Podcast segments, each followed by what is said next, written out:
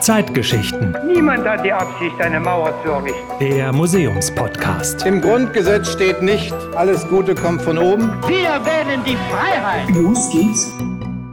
Hallo und herzlich willkommen zu einer neuen Folge Zeitgeschichten, der Museumspodcast. Wir sprechen heute über einen Notbehelf aus den Nachkriegsjahren, der uns aber bis heute begleitet, nämlich über das Grundgesetz. Das wurde ja am 23. Mai 1949 unterzeichnet vom Parlamentarischen Rat und das nicht etwa in einem hoheitlichen Saal an schnieken Mahagoni-Schreibtischen, sondern an total simplen Tischen, die aussehen, als könnten sie bei euch oder bei mir in der Küche stehen. Die könnt ihr auch in der Ausstellung anschauen. Wenn ihr durch den Rosinenbomber durchkommt, da stehen die direkt vor euch. Aber nicht zu viel erwarten. Es sind wirklich ganz simple, einfache Tische. Was aber doch besonders ist, das ist das Tintenfass, das auf dem Tisch stand. Das steht auch in einer Vitrine. Ein riesiges Teil mit goldenen Engeln. Und dann gibt's natürlich noch eine Vitrine mit schwarz-rot-goldener Flagge und einer Kopie vom Grundgesetz. Das sieht sehr edel aus, ein großes Buch, eierschalenfarbenes Papier mit schwarzer, etwas verschnörkelter Schrift und Unterschriften. Zum Beispiel die von Konrad Adenauer und von Adolf Schönfelder, dem Vizepräsidenten des Parlamentarischen Rates. Wie das war, als diese Unterschriften getätigt wurden, das erzählt uns Dr. Dietmar Preisler. Er ist der Sammlungsdirektor der Stiftung. Und zuerst will ich von ihm wissen, was eigentlich dieser Parlamentarische Rat überhaupt ist. An dem kommt man ja beim Thema Grundgesetz nicht drumrum. Der Parlamentarische Rat war ja das Organ, das das Grundgesetz beriet, beschloss und zum Schluss fand die Kündigung des Grundgesetzes ja auch in Bonn statt. Und Adenauer kam ja auch von hier. Und Adenauer kam aus der Ecke. Er wohnte in Röndorf und gerade das Wirken von Adenauer hatte natürlich großen Einfluss auf die Auswahl Bonn als Regierungssitz.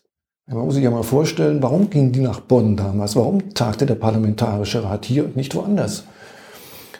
Eine Ursache war sicherlich, dass Bonn relativ unbeschadet aus dem Zweiten Weltkrieg herauskam. Es gab zumindest Möglichkeiten, Orte zu finden, wo dieser Parlamentarische Rat tagte. Die Eröffnungsveranstaltung war ja im Museum König und ich muss immer wieder betonen, es war wirklich nur diese Eröffnungsveranstaltung. Wenn gesagt wird, der Parlamentarische Rat hätte dort getagt, das ist nicht wahr. Denn der Parlamentarische Rat war direkt am Rhein. Und zwar im Gebäude der Pädagogischen Akademie. Und das war eben ein Tagungsort, der sich anbot. Pädagogische Akademie ist etwas wie eine pädagogische Hochschule heute. Und da gab es eben entsprechende Räumlichkeiten. Und wo hat dann die Abschlusszeremonie stattgefunden? Die Abschlusszeremonie fand eben auch in der Aula der Pädagogischen Akademie statt. Okay. Ein ganz spannendes Gebäude. Es ist ja ein modernes Gebäude. Es ist in den 20er Jahren geplant worden. Es war ein Teil äh, der preußischen Bildungspolitik, eben pädagogische Akademien auf den Weg zu bringen. Und man hatte bewusst einen Bauhausarchitekten, Martin Witte, gebeten, einen modernen Bau zu machen. Ein modernes pädagogisches Gebäude, das natürlich auch von seiner Idee her von Demokratieüberlegungen getrieben wurde, dieser Baustil.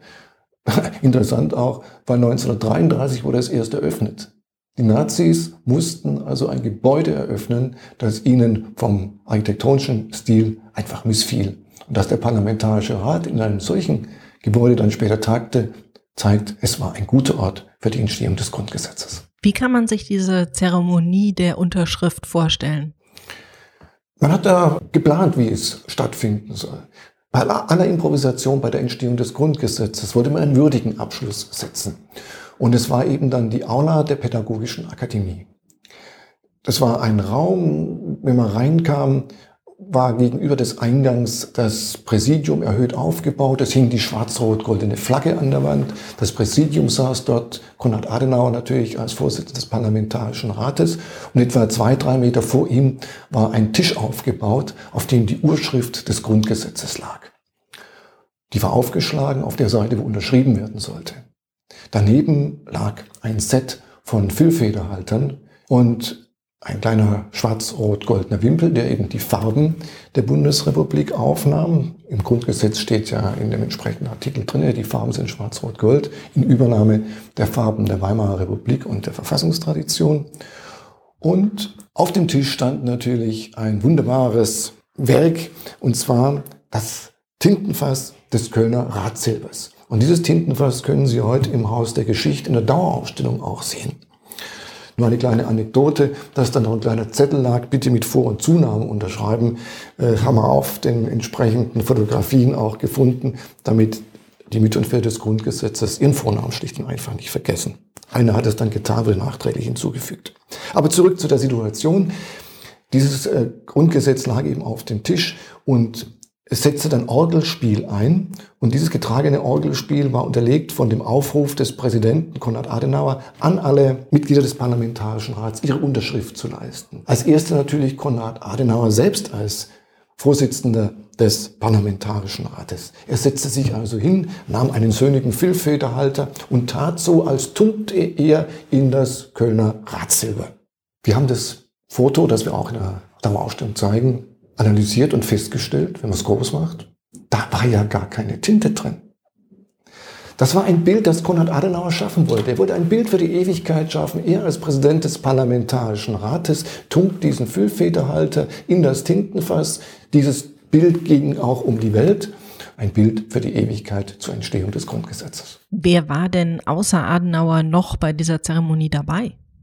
Bei dieser Zeremonie nahmen zunächst mal alle Abgeordneten des Parlamentarischen Rates teil. Das waren 65 aus den Landtagen gewählte Mitglieder, 61 Männer, vier Frauen und fünf nicht stimmberechtigte Mitglieder aus Berlin. Im Saal selber saßen dann natürlich auch noch drinnen die Ministerpräsidenten oder die Chefs der Länder, manche waren ja Bürgermeister, und die Präsidenten der Landtage. Eine richtige Verfassung, wenn man das Verfassungsmodell des 19. Jahrhunderts zugrunde legte, müsste ja eigentlich vom Volk legitimiert und ratifiziert werden.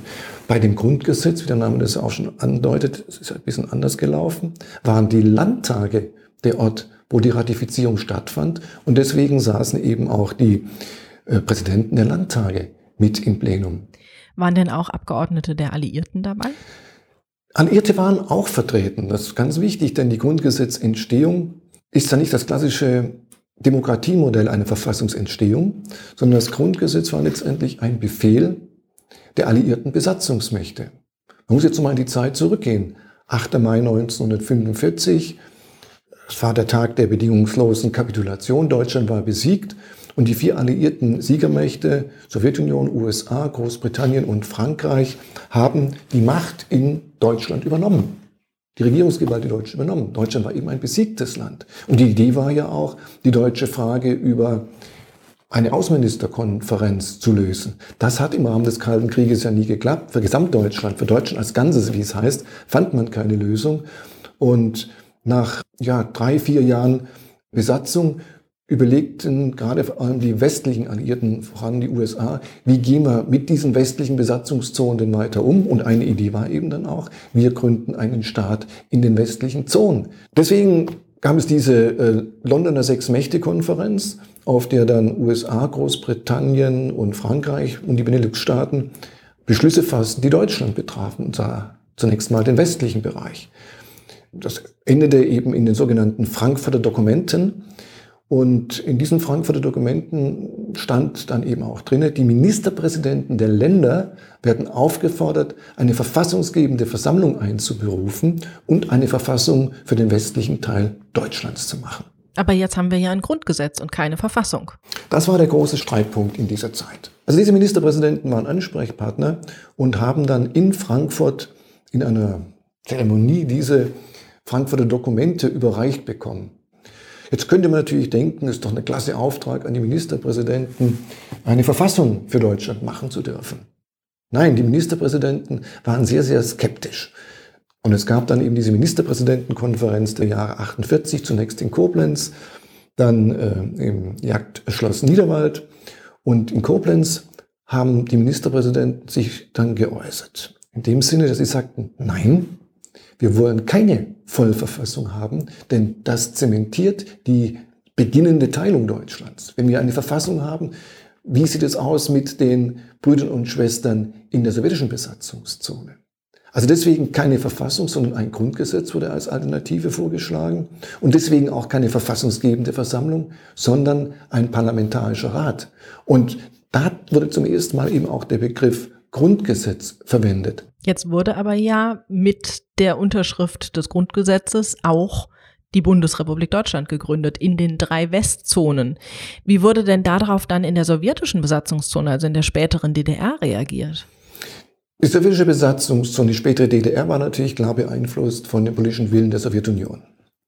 Und die Sowjetunion wollte zunächst mal großen Einfluss auf Deutschland als Ganzes behalten. Das waren ja immer noch wirtschaftlich spannende Themen. Im Westen war das Ruhrgebiet. Da wollte man drauf Einfluss nehmen, um nur ein Beispiel zu nennen. Also verblüffenderweise, die Sowjetunion hatte Interesse, hier auf ganz Deutschland Einfluss zu nehmen und war natürlich dann nicht begeistert, als diese Weststaatslösung sich im Jahre 1948 abzeichnete. Aber sie waren auch vorbereitet. Sie hatten ja auch bereits in der DDR, in der späteren DDR muss man sagen, jetzt ist ja noch sowjetische Besatzungszone, Vorbereitungen getroffen. Die SED äh, hatte äh, Überlegungen angestellt. Es gab Verfassungsentwürfe und einer sogenannten Volkskongressbewegung wurde dann in der sowjetischen Besatzungszone parallel eine Verfassung auf den Weg gebracht. Am 7. Oktober dann beschlossen, Verfassung der DDR, aber damals auch noch mit ganz klarem Anspruch für Gesamtdeutschland Gültigkeit zu haben. Schauen wir uns nochmal den Text vom Grundgesetz genauer an. Gab es da irgendwelche Vorbilder, auf denen das beruhte? Also zunächst mal gab es eine negative Folie. Das war die Weimarer Verfassung. Die Verfassung selber war als solche nicht schlecht. Aber man wollte eben verhindern, dass dieser doppelte demokratische Bezug, der die Weimarer Verfassung prägte, zwei demokratisch legitimierte Entscheider, nämlich der Reichstag einerseits und der Reichspräsident auf der anderen Seite, das wollte man verhindern. Also die Weimarer Verfassung war sozusagen eine negative Folie. Es gab natürlich viele andere Überlegungen. Ich sprach vorher schon davon, dass die Länderverfassungen vorher entstanden sind. Und diese Länderverfassungen gaben natürlich auch Vorbild für das Grundgesetz. Und ganz wichtig natürlich auch der sogenannte Herrenchiemseer Verfassungsentwurf. Nachdem klar war, dass der Parlamentarische Rat in Bonn tagte, haben die Ministerpräsidenten, nämlich in Herrn Chiemsee, einen Verfassungskonvent eingerufen. Aus ihrem Land kam dann Experten, sowohl aus dem politischen Bereich als auch aus dem universitären Bereich, die sich Gedanken machten, wie kann so ein Grundgesetz, eine Verfassung, wie auch immer, aussehen. Und dieser Entwurf mit vielen Varianten, den haben die innerhalb eines Monats auf den Weg gebracht und der lag als Entwurf auch vor. Zwar haben alle Mitglieder des Parlamentarischen Rats gesagt, das ist für uns überhaupt nicht bindend. Aber diese klugen Gedanken, die da drin geäußert worden sind, waren wohl die wichtigste Grundlage für die Arbeit des Parlamentarischen Rats. Sie haben vorhin gesagt, es gab ein Dokument, das auf dem Tisch lag und da haben dann diese 94 Menschen unterschrieben in verschiedener Reihenfolge. Wo ist denn dieses Dokument, was auf dem Tisch lag? Ist das auch bei uns hier im Haus? Das ist die spannende Frage.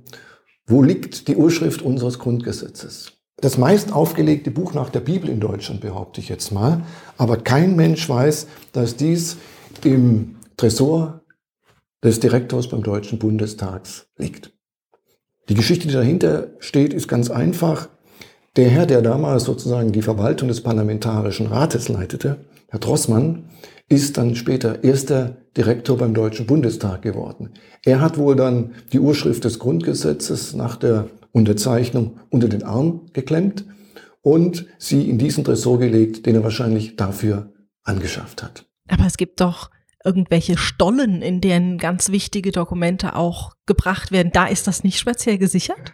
Da ist eine äh, Kopie drin. Das ist fotografiert worden auf Mikrofisch. Und in diesem Stollen, der im Badischen ist, äh, liegen ja alle wichtigen Dokumente der Bundesrepublik eben in dieser Mikrofischform. Und äh, ja, dass da Grundgesetz mit aufgenommen wurde, hätte man vielleicht auch schon früher machen können, der Bedeutung des Grundgesetzes entsprechend. Hätte man sicher, aber jetzt ist es ja da und jetzt wissen wir dank Ihnen, Herrn Preisler, auch, wo das Original liegt. Ja. Das waren jetzt die ersten zehn Folgen Zeitgeschichten der Museumspodcast. Wir hoffen, ihr hattet Freude, uns zuzuhören und eventuell plant ihr ja schon einen Besuch im Haus der Geschichte in Bonn, jetzt wo ihr die Geschichten hinter einigen unserer Ausstellungsstücke kennt. Wir sind aktuell schon dabei, unsere Ausstellungen zu durchforsten, um euch mehr Zeitgeschichten erzählen zu können. Die kommen dann aus unseren Häusern in Leipzig und Berlin. Wenn es dann soweit ist und die neuen Folgen erscheinen, dann sagen wir euch natürlich wieder über Facebook, Twitter und Co. Bescheid. Und natürlich könnt ihr die neuen Folgen dann auch wie gewohnt über die Podcast-App eures Vertrauens runterladen oder auch über unsere Homepage hdg.de. Wir freuen uns auf jeden Fall auf die neuen Folgen und auf euch. Bis bald. Zeitgeschichten.